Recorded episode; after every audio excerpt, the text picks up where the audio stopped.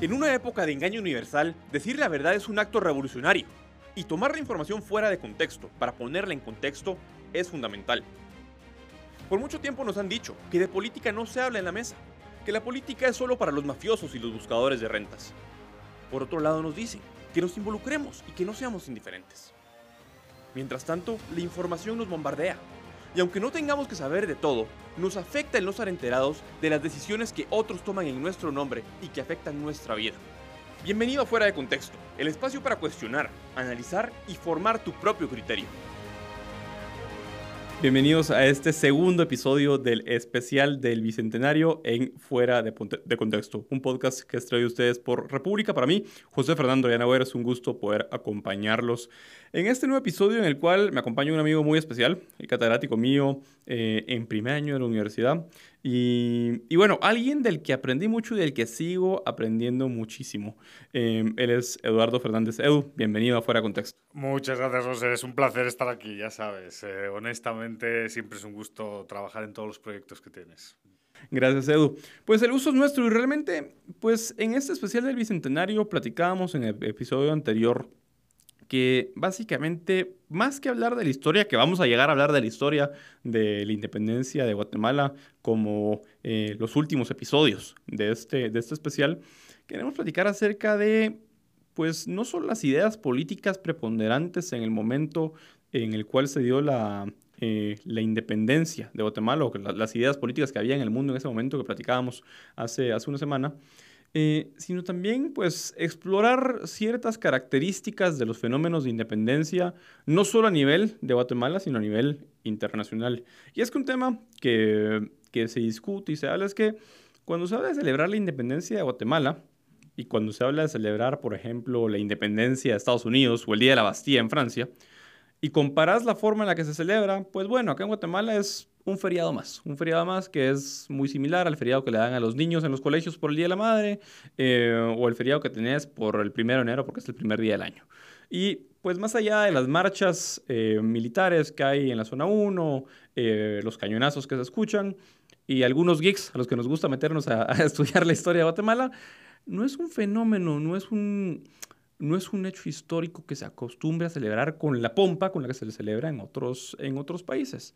Y en ese sentido, una pregunta que me surgía a mí es si ese fenómeno y esa falta de, celebración tiene que ver con el hecho, por ejemplo, de que la independencia de Guatemala, como pues bien lo dice el antecedente del Acta de Independencia de Guatemala, que es el Plan Pacífico de Independencia, fue pues un fenómeno eminentemente pacífico, un fenómeno eh, de élites, que al final yo creo que las independencias son fenómenos de élites, liderados por élites, pero un fenómeno de élites que pacíficamente saben que España no iba a reaccionar de ninguna manera porque no tenía dinero y pues deciden decir, bueno, se acabó, hasta aquí llegamos, ahora ese terruño es nuestro.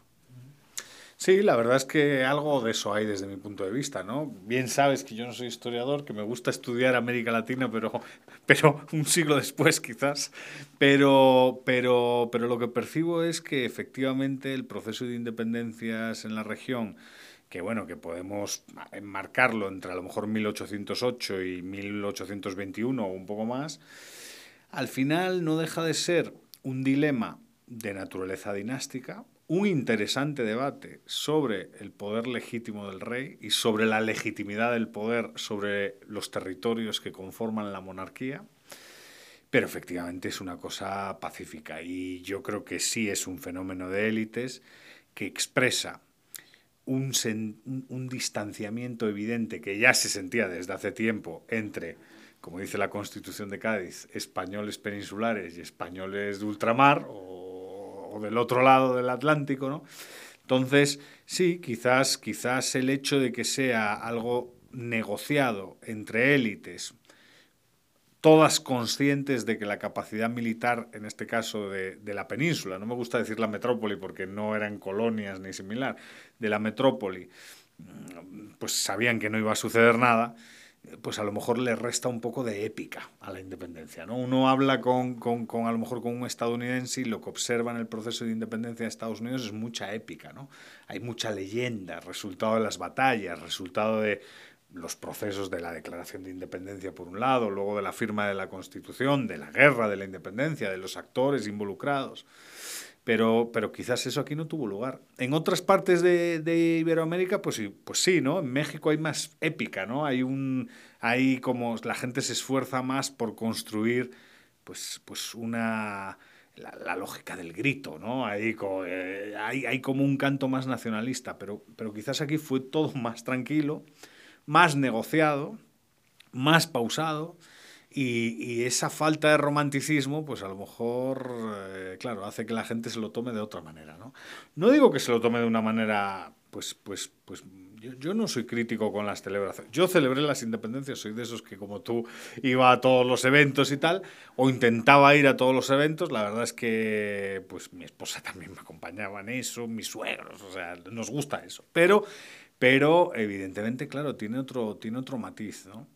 Y luego a lo mejor mm, hay una cuestión que quizás sea más, más problemática, que es la construcción nacional de Guatemala. O sea, una vez somos independientes, ¿qué? No? Y a lo mejor ahí hay mucha, pues en algunos sectores, frustración acumulada de, de la construcción del proyecto nacional guatemalteco, ¿no? Y que esa es justamente una duda, y tal vez la referencia va a ser un poco eh, pop, pero yo pienso en la independencia de 1821 eh, como esa escena en la película de Buscando a Nemo, en la cual los peces logran escapar de la pecera, ruedan en sus bolsitas hasta el mar, caen al mar y se preguntan, ¿y ahora qué? Y, justamente, a ver, no es por hacer eh, de menos y por porque sonaría como que estoy minimizando el, el papel de los próceres de la independencia en, la independencia como tal, pero realmente justamente en esa, en esa línea de alguna forma, Eduardo, ¿consideras que hoy por hoy el hecho de que justamente no hubiera una idea de nación o una idea de qué éramos en ese momento y que creo yo que a la fecha se sigue, se sigue fraguando esa, esa idea de qué somos y qué somos como nación sin ser colectivistas? Y creo que son dos preguntas acá. ¿Podemos hablar de nación sin, sin caer en que sea un juicio eh, de valor colectivista y decir que hablar de nación es, colectivismo puro y duro. Eh, y por otro lado, es importante que existan ese tipo de narrativas nacionales, ese tipo de narrativas que justamente provocan cierta eh, unidad a la larga. ¿Y a qué voy con esto? El ejemplo claro es Estados Unidos. Quiera que no, pues diferencias de pensamiento y diferencias ideológicas van a haber siempre, pero cuando se trata de fenómenos externos, ya sea amenazas terroristas, fenómenos naturales, aparece el pueblo estadounidense unido como si fuera una sola república, una sola nación. Y en el caso de Guatemala, pues pasa que eso nunca sucede. Mm. Hay un tema ahí que es, que es muy interesante y efectivamente, ¿eh? esto no tiene que ver. La nación es un concepto colectivo y comunitario.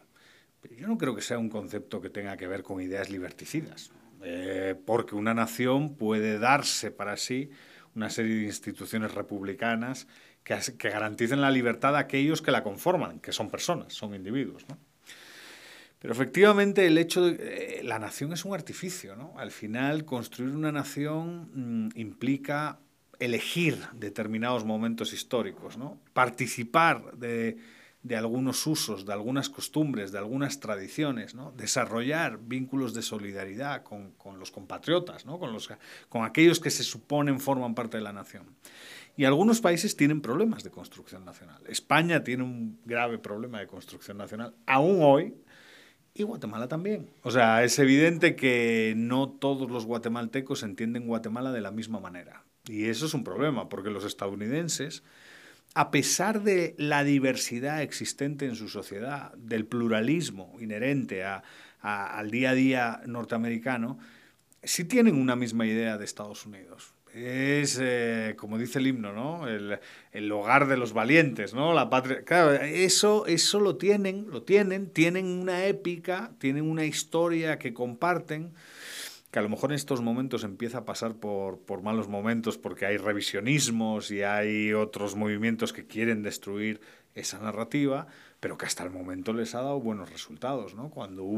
Yo siempre recuerdo la misma imagen, que además dentro de poco tendremos un aniversario las Torres Gemelas. Cuando uno ve el ataque sobre las Torres Gemelas y uno ve las fotos, ahí se da cuenta que hay una nación. Y que hay una nación de ciudadanos, ¿eh? cívica, una verdadera república. No es una nación étnica ni cuestiones así. Es una nación de personas libres.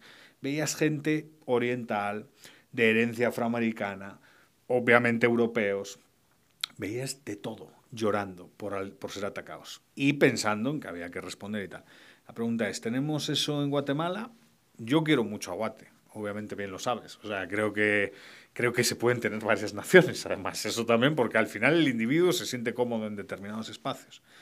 Pero sí es cierto que aquí tenemos que quizás construir esa narrativa cívica, ¿no? Y hacer que eh, ser guatemalteco esté más allá de etnias, de lenguas y, crear una cultura mm, que sea capaz de unirnos a todos, ¿no? Para defender la continuidad de la existencia de la nación y que no se difumine en la historia, porque por lo menos, y esto hay que tenerlo claro, los estados nacen, se desarrollan y algunos fallecen, ¿no? Se diluyen en la historia, ¿no? Y probablemente todos aquellos que se sienten guatemaltecos no quieren que eso suceda aquí, en Guatemala, ¿no? Entonces la idea es que probablemente haya que trabajar pues, pues en cuestiones de identidad nacional, sí. Creo que mencionas algo muy importante. Eh, esta es una identidad que no se puede eh, provocar a la fuerza. Y es que si en algo ha sido bastante enfático eh, el pues, presidente Alejandro Yamatei desde, desde su discurso de, de toma de posesión, es un discurso bastante vacío en el que cada vez que puede, cada vez que puede, tenga sentido no dentro del contexto del que está hablando, llama a la unidad. Y si hay un poco de críticas a su, su gobierno, es unámonos y no me critiquen. Y es un, es, es, un, es un llamado a la unidad que realmente es un disfraz de, por favor, no me critiquen porque no me gusta que me critiquen. Y en esa línea eso me lleva a otro punto importante que mencionabas tú, y es el hecho de que justamente cuando hablamos de, del Bicentenario y ese ahora qué que mencionaba del, del, buscando, del Buscando a Nemo, es una ahora qué que creo yo que llevamos 200 años preguntándolo. Yo por lo menos desde, desde que cobré conciencia política, por decirlo de alguna forma, es como, bueno, es, es bien fácil voltear a ver y, y, verlo tal vez desde fuera, voltear a ver a Estados Unidos, voltear a ver a Francia, por poner dos ejemplos en concreto y decir, bueno, eh, tienen sus problemas, tienen diferencias, y hay una gran diversidad de opiniones, pero está ese sentimiento de nación y ese sentimiento de que existe cierto deber cívico de participar y reconocimiento de que tengo que participar en la cosa pública. Y, y me parece importante reflexionar sobre la república eh, justamente por esa, por esa razón, porque el hecho de que, a ver, ese discurso vacío de unidad, ese discurso vacío de únicamente decir unámonos y seamos una sola nación, y seamos... no tiene sentido si eso no va acompañado de personas que quieran participar y quieran participar en construir un nuevo país. Y suena vacía esta reflexión, pero el punto es, ¿cómo? Y, la pregunta es un poco compleja, no un poco, bastante compleja. ¿Cómo logras que las personas que viven en un país se interesen en participar de la cosa pública y construir país, de construir nación. Sí, sí, es un tema interesante. Bueno, comparto contigo lo de que efectivamente el llamado a la unidad de un político siempre suele ser una cortina de humo para protegerse, ¿no? Para defenderse frente a la crítica, ¿no? Pero claro, la unidad, la unidad no es una unidad alrededor de una ideología. No es una unidad alrededor de un líder. Si eso fuese así, tendríamos un grave problema. La unidad es eh, precisamente una unidad de naturaleza cívica, republicana. Es el hecho de que todos los ciudadanos sean conscientes de la importancia que tiene su estructura de derechos y libertades. Es el hecho de que esos ciudadanos, conscientes de su estructura de derechos y libertades, se arriesguen, se la jueguen cuando el sistema está amenazado por un líder autoritario del color que sea, ¿no? Y claro, esto no es un proceso que se construye de un día para otro. Y esto, esto es una obligación moral, yo creo, de las organizaciones de la sociedad civil que creen en el ideal republicano. O sea, en el fondo, aquí de lo que se trata es de que think tanks, medios de comunicación, colegios privados, universidades, ayuden a despertar cierta conciencia ciudadana para que cuando el poder político, sea del color que sea, amenace nuestras libertades, podamos defendernos, ¿no? Decían los, los, founding fathers, el precio de la libertad es la eterna vigilancia. Claro, es que de eso va. O sea, al final, de lo, pero solo puedes vigilar si eres consciente de lo que tienes que perder, de lo que puedes llegar a perder.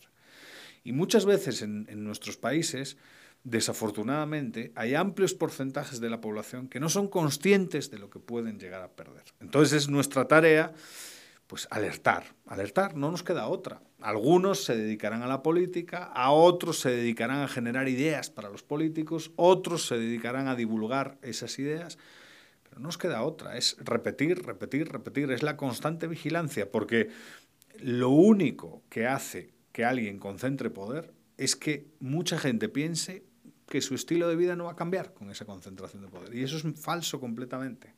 Cuestiones como la libertad de asociación, cuestiones como la libertad de reunión, la libertad de movimiento, la libertad de pensamiento, la libertad de prensa, todo ese tema se puede ir literalmente eh, al garete por culpa de una pérdida de conciencia colectiva. Y generalmente el ideal republicano tiene elementos identitarios que, como digo yo, apelan a la costumbre, es decir, hay cuestiones que hacen a un guatemalteco ser guatemalteco y tienen que ver con la comida, por ejemplo, o con hábitos como, qué sé yo, como las cometas, que, ¿cómo, cómo se llaman aquí? Eh, los barriletes. Los barriletes. Bueno, pues son cuestiones, pero también el ideal republicano tiene que ver con obligaciones morales de naturaleza cívica. Y la nación tiene que ser las dos cosas. Decíamos antes que la nación no puede ser una cuestión de naturaleza étnica. Eso es, eso es, el camino hacia la barbarie.